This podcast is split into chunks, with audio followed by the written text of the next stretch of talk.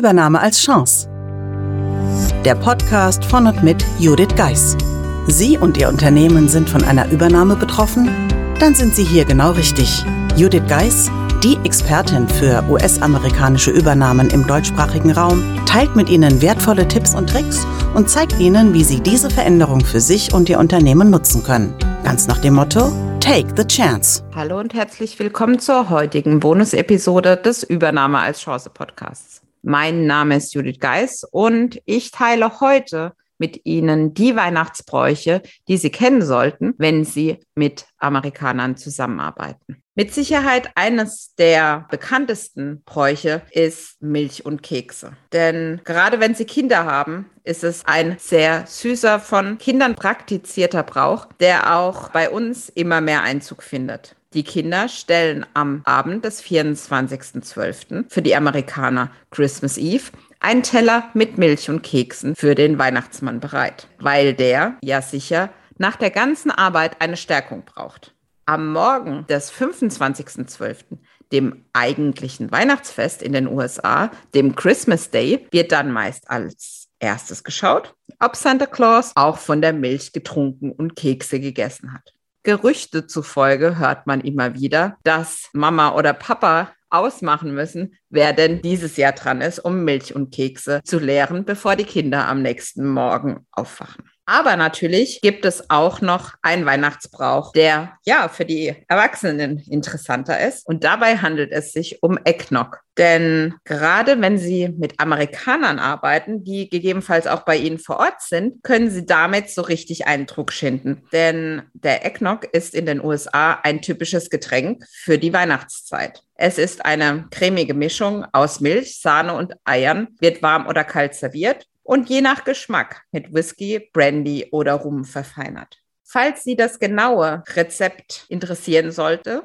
dann erhalten Sie dieses wie immer in den Show Notes beziehungsweise in Ihrer Podcast-App.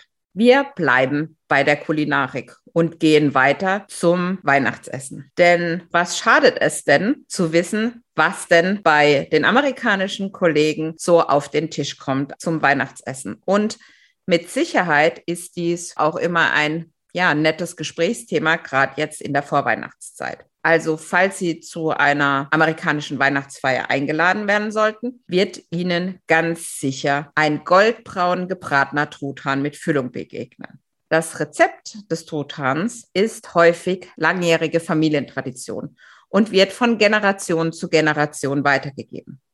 Klassische Beilagen dazu sind Kartoffelbrei, Süßkartoffeln, Bohnen- und Kürbisauflauf sowie Cranberry-Soße. Vielleicht haben auch Sie Lust, dieses Jahr zu Weihnachten ein amerikanisches Weihnachten zu feiern und haben damit eine kleine Anregung bekommen.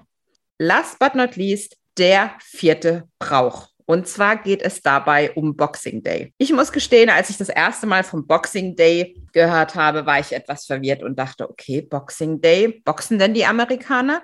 Nein, keine Sorge. Als Boxing Day bezeichnet man in den USA den 26.12. Wörtlich übersetzt Geschenkschachteltag und war ursprünglich der Tag nach Weihnachten, an dem Bedienstete von ihren Arbeitgebern Geschenke erhielten. Der eine oder andere erinnert sich vielleicht an Mr. Scrooge, der da nicht so ganz mitgemacht hat, seine Mitarbeiter zu beschenken. Aber gehen wir zurück. Was ist der Boxing Day in den USA heute? Ja, heute ist er eher kommerzialisiert und ein verkaufsoffener Feiertag. Gerade für uns Deutsche sehr, ich muss sagen, auch für mich befremdlich, denn der 26.12., den verbringt man ja doch in der Regel im Kreise der Familie.